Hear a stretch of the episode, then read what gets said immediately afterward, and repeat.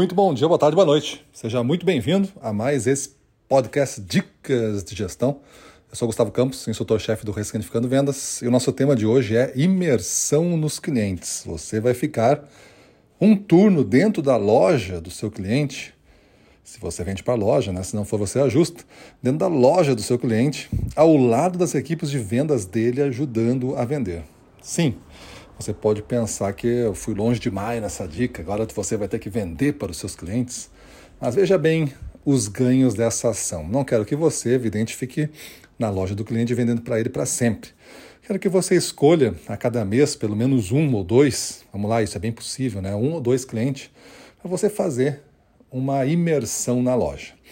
Imersão na loja não é fazer uma ação, né? Você faz uma ação, faz uma tenda, faz uma uma ação promocional da sua marca, isso é outra coisa. Sua marca fica em mais evidência do que as demais.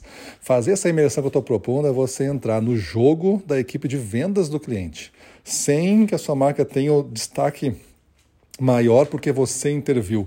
É o destaque que o cliente lhe deu. E aí você vai observar. Você vai observar duas coisas importantes. Primeiro, é como a equipe do cliente vende o seu produto, apresenta o seu produto.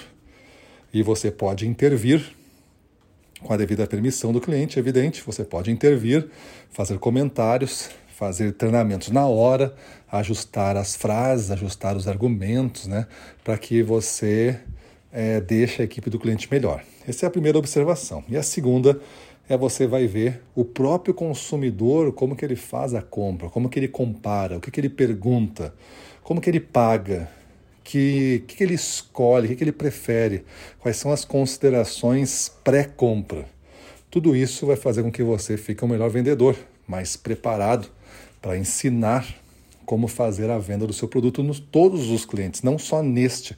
Você vai usar esse ensinamento para todos os clientes, inclusive você vai ter mais autoridade para dizer assim, não, eu passei um dia observando é, já esse semestre eu sempre passo um ou dois dias observando clientes comprarem meu produto. Já tenho aí pelo menos umas 50 horas de observação e já descobri isso, isso isso. Todos os clientes vão querer ouvir se você tem descobertas de como aumentar as vendas nas lojas. Beleza?